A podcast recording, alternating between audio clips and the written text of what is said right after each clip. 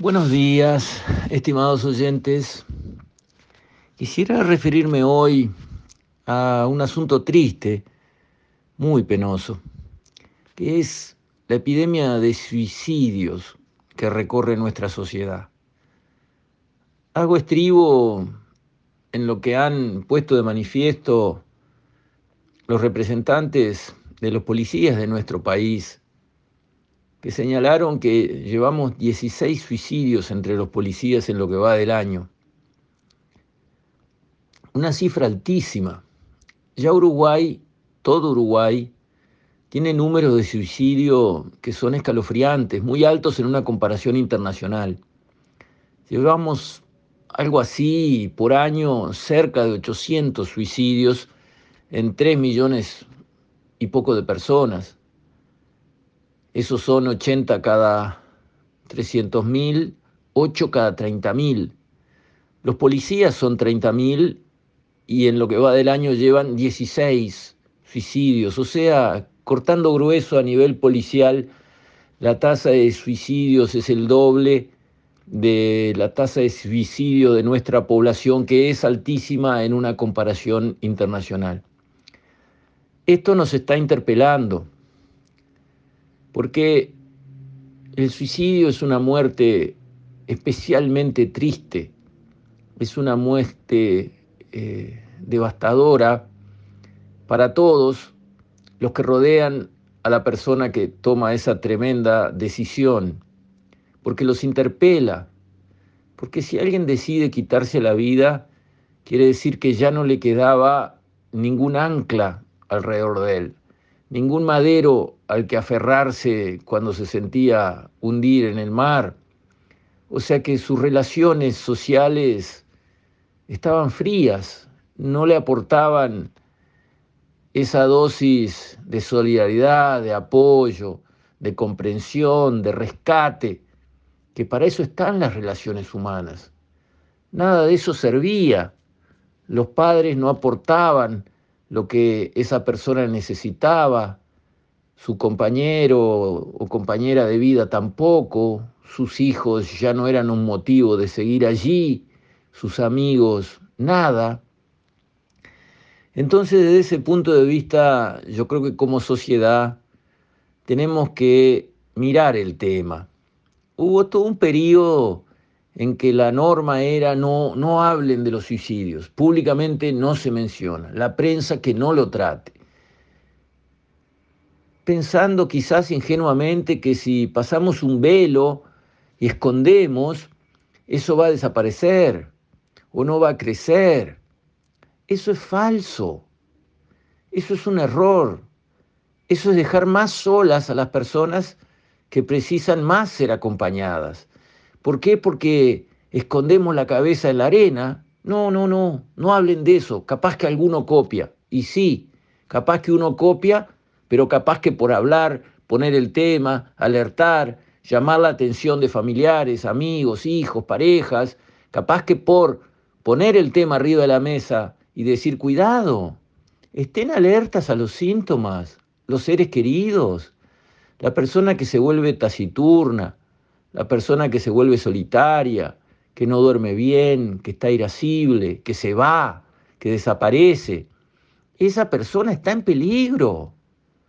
Si fuese un problema físico el que tiene, si se hubiese agarrado un cáncer, corríamos todos a apoyarlo y llevarlo a los médicos y hacerle los análisis y estar al lado de él día y noche. Ahora, si es un tema mental, bueno, pongamos un velo, no hablemos de eso. ¿Está bueno así? Yo creo que no. A mí jamás me van a convencer que no hablar del suicidio es la mejor solución. No lo creo, no lo acepto. Intuitivamente me parece contra naturaleza. Los problemas tienen que ser presentados, hablados, discutidos. Se deben buscar soluciones que serán a nivel gobierno de tener por ejemplo, en el caso de la policía, un acompañamiento psicológico más cercano, más disponible. Es cierto, los policías, aparte de los problemas propios que los tienen, como todo el mundo, van cargados de mucha tensión, de mucha oscuridad. Están lidiando con lo más embromado de la sociedad.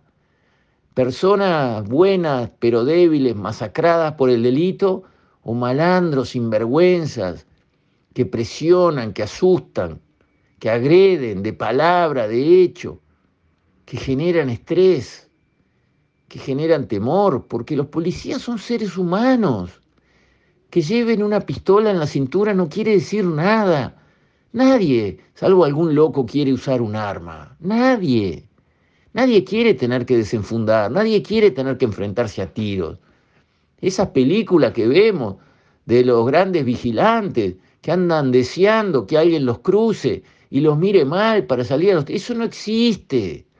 Serán unos pocos locos sueltos. La persona normal, el policía del común, que es igual que usted, igual que yo, no quiere andar a los tiros. Es evidente que no.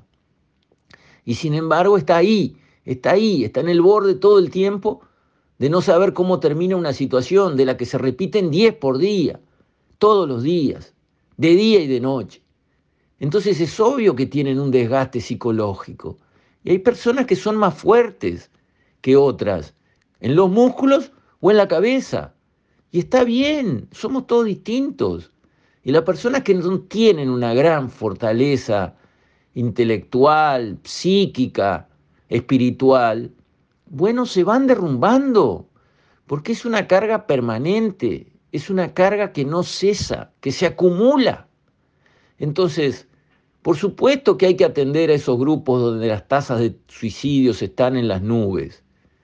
No se puede hacer, como dicen los representantes de los policías, y bueno, si la persona ya no da más y está a punto de tirarse de un puente para abajo, va a la emergencia del hospital policial, ahí lo ve un psicólogo o un psiquiatra, lo manda para la casa unos días, que afloje, que descanse y le dice que vuelva dentro de dos meses. ¿Y eso es todo? Eso es una aspirina para un cáncer. Si esa persona llegó a tener que pedir ayuda y gracias a Dios que la pidió, la ayuda no puede ser esa. La ayuda tiene que ser mucho más presente, intensa, un rescate permanente, un acompañamiento todo el tiempo. Porque ya la persona por lo menos tuvo el gesto de decir, ayuda, ayuda, no puedo más. Bueno, eso es valiosísimo, porque muchos no llegan a levantar la mano y decir, ayúdenme, por favor. Cuando alguien hace eso, su organización, ¿cómo tiene que reaccionar? Yo creo que tiene que reaccionar con mucha más intensidad y permanencia que la que los policías dicen que reciben porque lo que está en juego es la vida de una persona que ha servido al país, que tomó riesgo por el país, por todos nosotros, por su sociedad.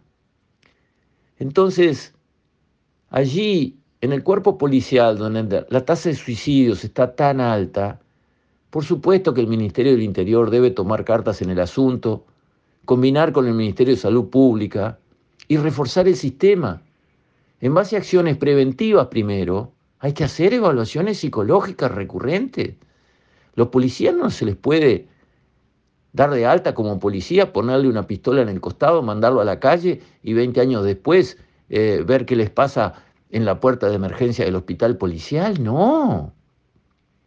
Hay que acompañarlos con un acompañamiento psicológico, así como tenemos que tener un carnet de salud para poder trabajar y el carnet de salud se renueva, en ambientes como la policía, donde la tasa de suicidio es tan alta, el equivalente al carnet de salud psicológico tiene que estar.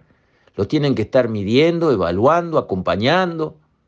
Tienen que haber herramientas prácticas para descomprimirlos, para dejarlos recuperar. Tiene que haber. La técnica se debe conocer, el conocimiento científico debe estar. Y si ahorramos una muerte, si salvamos uno de que se suicide, ya valió la pena, ya fue un gran logro. Y no solamente entre los policías, que obviamente debe llevar una prioridad este asunto, porque 16 suicidios entre los policías es un disparate, sino que tiene que ser también algo a nivel de la población, Hacemos campañas para que las mujeres se hagan eh, estudios por cáncer de mama, por cuello de útero, el Papa Nicolau, y que los hombres se chequeen la próstata y el colesterol. Y hacemos campañas y campañas y campañas y campañas para la salud física. ¿Y esta otra historia? ¿Y los suicidios? ¿Cómo hacemos? ¿Qué hacemos? ¿Cómo ayudamos? O corremos el velo como fue la técnica y de eso no hablamos y como no hablamos, no actuamos. Y ahí está el problema. La sociedad no actúa. Y al no actuar deja que la epidemia siga y siga y siga. Y es grave en los adolescentes, que obviamente en este mundo difícil, complicado, un mundo tenso, un mundo muy competitivo, un mundo cruel, porque sus pares, cuando toman a uno de punto, le dan y le dan y le dan hasta terminarlo con crueldad, porque es así como está funcionando la sociedad. Y entonces, ahora se habla del bullying como que fuera un deporte de segunda. No, es una terrible, terrible realidad. No puede tolerarse que a un niño le hagan bullying en la escuela o en el club, de ninguna manera. Porque eso es abrir la puerta para llegar a esto, para llegar al suicidio, un poco más adelante. Creo que como sociedad tenemos que reaccionar. El tema es grave, muy doloroso, realmente nos, nos, nos convoca, nos interpela. No podemos mirar para otro lado, no podemos correr un velo y decir de eso no se habla, porque así nunca se va a arreglar, nunca se va a corregir, nunca vamos a poder salvar ni a uno si lo que hacemos es decir de eso no se habla. Yo pienso exactamente al revés. De esto tenemos que hablar.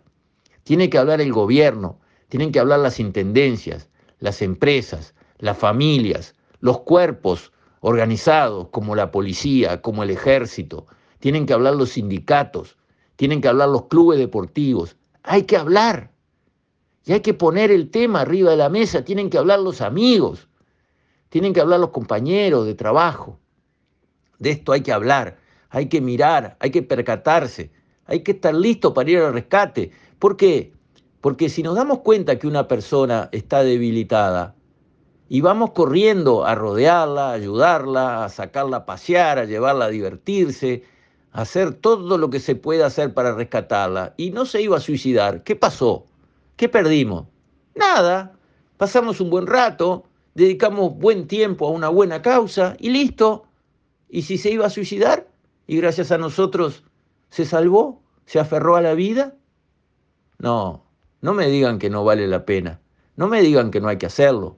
Y yo pregunto, ¿lo estamos haciendo? Con esto, estimados oyentes, me despido.